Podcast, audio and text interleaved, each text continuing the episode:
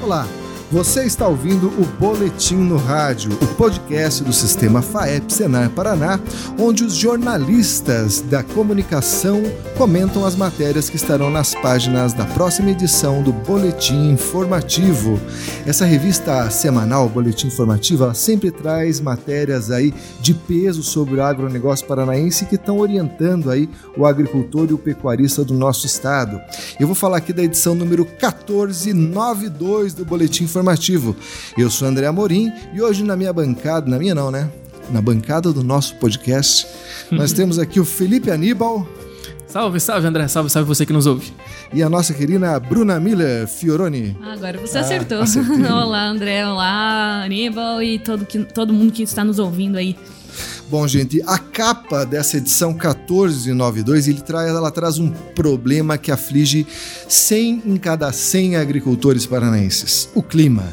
Até no, no texto de abertura dessa edição, né, nós leitores ali, né, o nosso editor fala de uma frase batida, né, que a, o agronegócio é uma indústria a céu aberto. Mas não dá para fugir disso, né, quando a gente sabe que a gente está condicionado ao clima diretamente, né, está condicionado à nossa produtividade aí, a sobrevivência do nosso negócio. E me conta aí, Bruna, como é que foi para você produzir essa matéria? O que, que você descobriu? O que, que vem pela frente?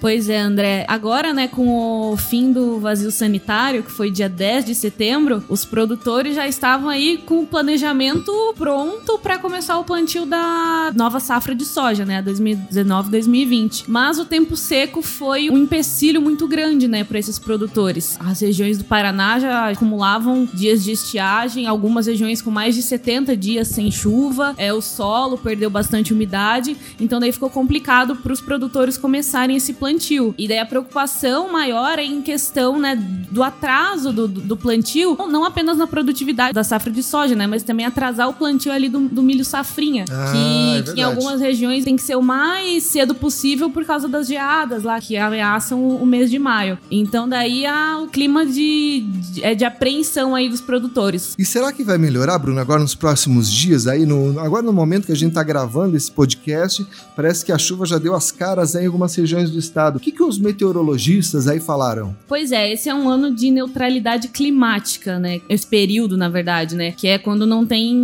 impacto, na né? influência de fenômenos como o Laninha e o El Ninho. Então, é, é um período de muita irregularidade, né? A maio foi o último mês que choveu bastante aqui no, no Paraná. A partir daí, segue nesse mesmo padrão, vamos dizer assim, né? Períodos de chuva, períodos de estiagem, períodos de chuva e a irregularidade também é entre as regiões. Ou seja, algumas regiões vão chover mais, outras vão chover menos.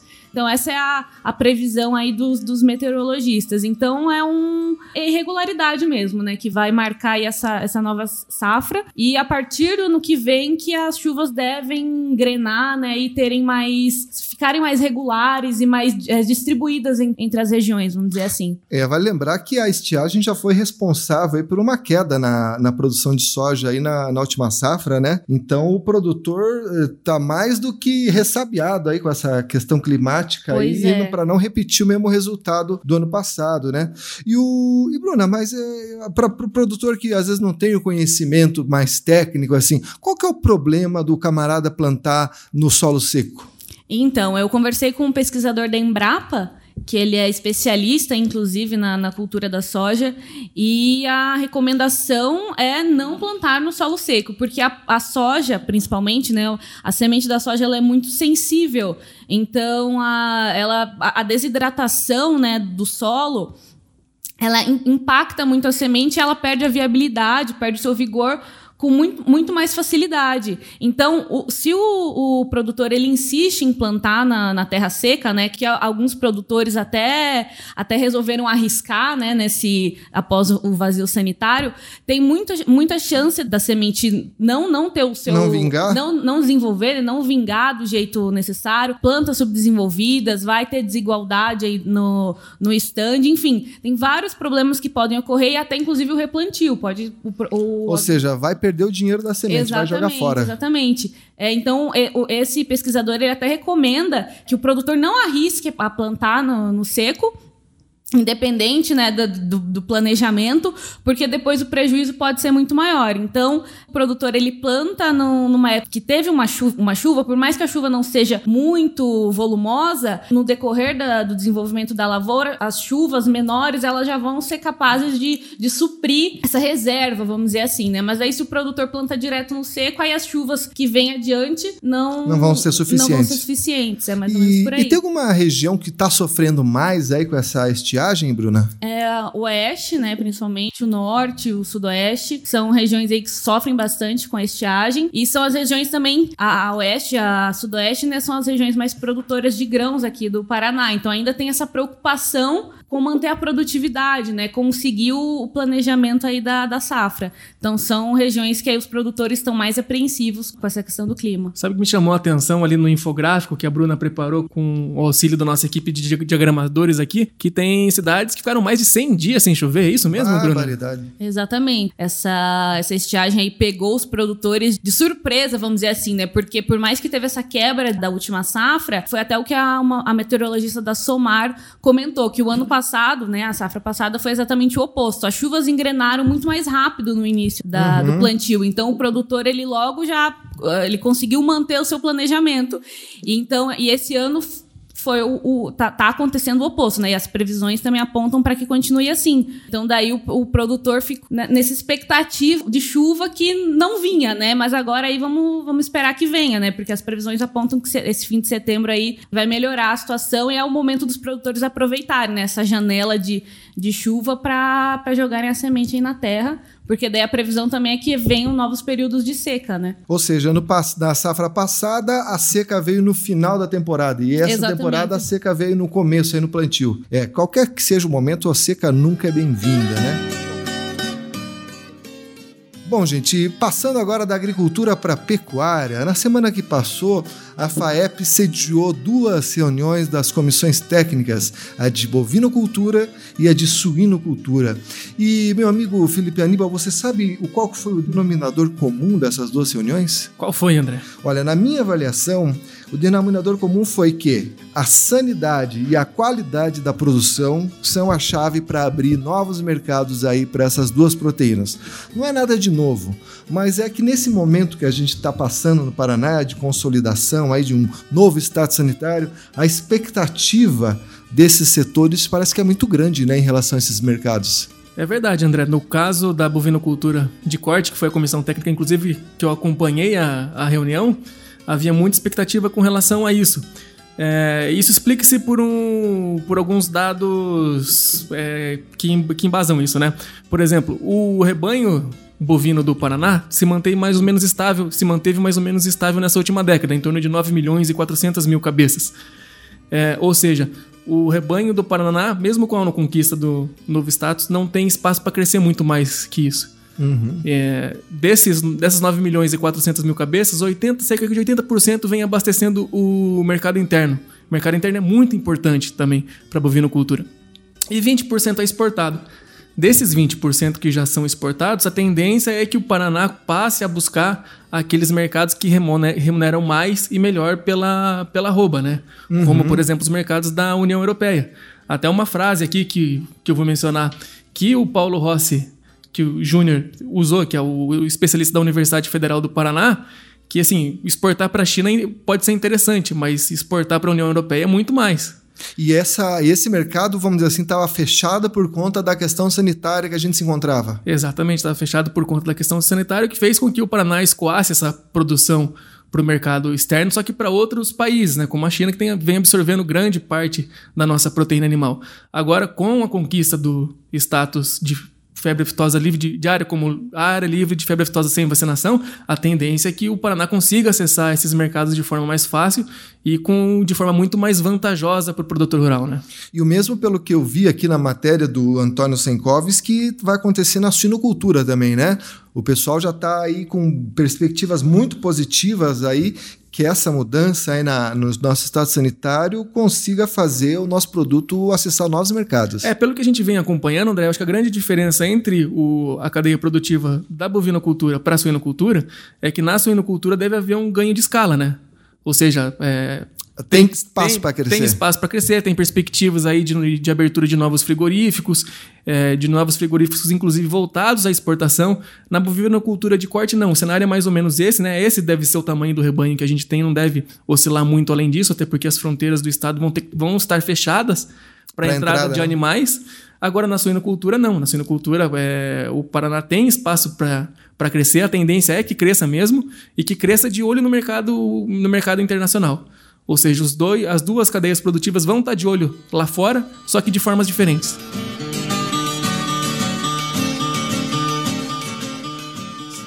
Maravilha. E conta uma coisa para mim, o Felipe Aníbal. Você sabe o que, que vai muito bem para acompanhar uma carne de suíno ou até mesmo uma carne de bovino assim mal passada? Rapaz, limãozinho, rosa? Não, Você tá uma, falando de um negócio mais líquido? outra coisa, uma mais líquido, mais saboroso. Rapaz, eu gosto, viu? É bom, né? Eu gosto. E tá nesse boletim também, né? Tá, a cachaçinha tá presente a cachaçinha dessa tá presente. E você foi lá pra... Você falou com o pessoal lá de Morretes, no litoral do Paraná, que parece que... Eu já tomei essa cachaça de Morretes há muitos anos atrás, já era boa e o cara tá conseguindo avançar ainda mais, pelo jeito. Pois é, André, Morretes é um polo cachaceiro não é de agora, né? A gente até conta a história nessa matéria do boletim informativo que a tradição de Morretes na, na, produção de cachaça remonta ao século XVIII. Olha aí, ó. Quando Dom Pedro II passou pelo Paraná, ele visitou um alambique. A gente não sabe se ele tomou uma cachaçinha, mas muito provavelmente deve ter tomado, né? Se não tomou. Às vezes até por educação, né? É, mas se não tomou, perdeu a oportunidade também. É, mas assim, dando prosseguimento à nossa prosa aqui, é, Morretes é um polo produtor de, de cachaça, um dos mais importantes do, do país, né? A densidade cachaceira de Morretes, ou seja, a quantidade de alambiques por habitantes, é uma das maiores do país. Olha aí, rapaz. E agora, com a parceria do Sebrae e do Senar do Paraná, desenvolveu esse polo produtor, os produtores ali, né? Incentivando inclusive a formalização Uhum. E a gente tem tido alguns exemplos muito positivos. Eu conversei com dois desses produtores que estão apostando firme em qualidade. Um deles, inclusive, da cachaça Porto Morretes, 80% do que ele produz vai para o mercado externo, Ô, vai para outros países. Que ele consegue ganhar mais do que o dobro do que ele vende aqui. Então é um negócio da China, né? É um negócio muito bom. E assim, é muito importante que o produtor de cachaça esteja atento a essa regularização, porque essa regularização é, dos estabelecimentos, dos alambiques, pode implicar em mais ganho. Ah, inclusive, eles conquistaram, não sei se foi recente, mas eu sei que essa cachaça tem a questão da indicação geográfica, né? Isso, essa indicação geográfica ela é, ela é feita pelo Sebrae, né? O que, que é essa indicação geográfica? É um selo de que esse produto ele é carregado de um valor histórico e cultural. Que ele mantém uma relação cultural com aquele povo. Então, no caso de Morretes, o produto de indicação geográfica é a cachaça. E o que, que qual é o impacto disso? O impacto é que com esse reconhecimento são, desenvolvidas, são desenvolvidas mais políticas públicas no sentido de desenvolver esse setor. Uhum. Então, o Sebrae está de olho nisso, o Senar também está capacitando produtores, porque é, para produção de cachaça, a cana tem que estar tá pertinho do alambique ali, não pode não pode, não pode tá viajar longe, né? essa cana, é? Não pode. Então é, é, tudo ali uma, uma coisa que desenvolve a comunidade local, né? É uhum. É muito importante é, esse olhar que, assim, é, não necessariamente são grandes negócios, né? são grandes empresas, mas que estão contribuindo com o desenvolvimento da, da cidade, do município, das micro-regiões. E sabe o que é muito importante a gente trazer para esse debate, Aníbal? É que quando se fala em cachaça, o camarada já pensa, ah, é mineira? É de Minas? Porque a cachaça mineira ela tem um marketing muito forte e acabou se tornando parte de uma tradição, né? Mas a gente tem que considerar que o Paraná tem cachaça não só tão boa quanto superior a algumas encontradas em, em Minas Gerais ou em outros estados famosos Mas aí, né? excelente a sua observação, André. Excelente. O que o Sebrae e o Senar estão tentando fazer isso, né? É, agregar um, um, valor maior à cachaça do Paraná por meio dessas ações, dessas políticas de, de marketing também, né? E, assim, é, a cachaça do Paraná, aqui na, na, nossa matéria, a gente traz. Recebeu prêmios internacionais, prêmios é, que de, deixando para trás, inclusive, cachaças mineiras. Então, é um produto de qualidade, né? Cachaça de Morretes ali, de fato, é, tá com um padrão de qualidade é, muito a, acima da média, e agora tende-se a desenvolver ainda mais, né? E assim, e tem um, um outro ponto. É, o que o Sebrae e o, e o Senar estão tentando é fazer com a cachaça que a cachaça passe por um processo semelhante ao que passou a cerveja artesanal e o vinho. Deixe de ser um produto que um produto de segunda marginal, É um produto assim? marginal, ah, você vai tomar uma cachaça, assim, co- como se fosse um produto de pobre, entre aspas, não. Pra ser um produto que você vai degustar, um produto premium, né? Que você vai Aham. degustar ali com uma boa carne, com uma boa massa, com uma comida diferente e tal. Então a, a tendência é que siga por esse caminho. Maravilha! Bem, nós estamos ficando por aqui. Nessa edição 1492 do Boletim Informativo, você ainda tem matéria sobre programa agrinho, você tem a coluna Memória do Campo, tem uma, uma outra matéria sobre a reciclagem de embalagens de agroquímicos. Ou seja, tem uma edição completa esperando para você, ou na sua casa, se você recebe pelo correio, ou então no nosso site www.sistemafaep.org.br. Vale lembrar que nesse endereço você também consegue ouvir outras edições desse podcast. E também tem lá o link para as nossas redes sociais. É isso aí, meus amigos. A edição desse programa é de Lucas Silva, a coordenação de comunicação é de Carlos Guimarães. Um grande abraço e até semana que vem.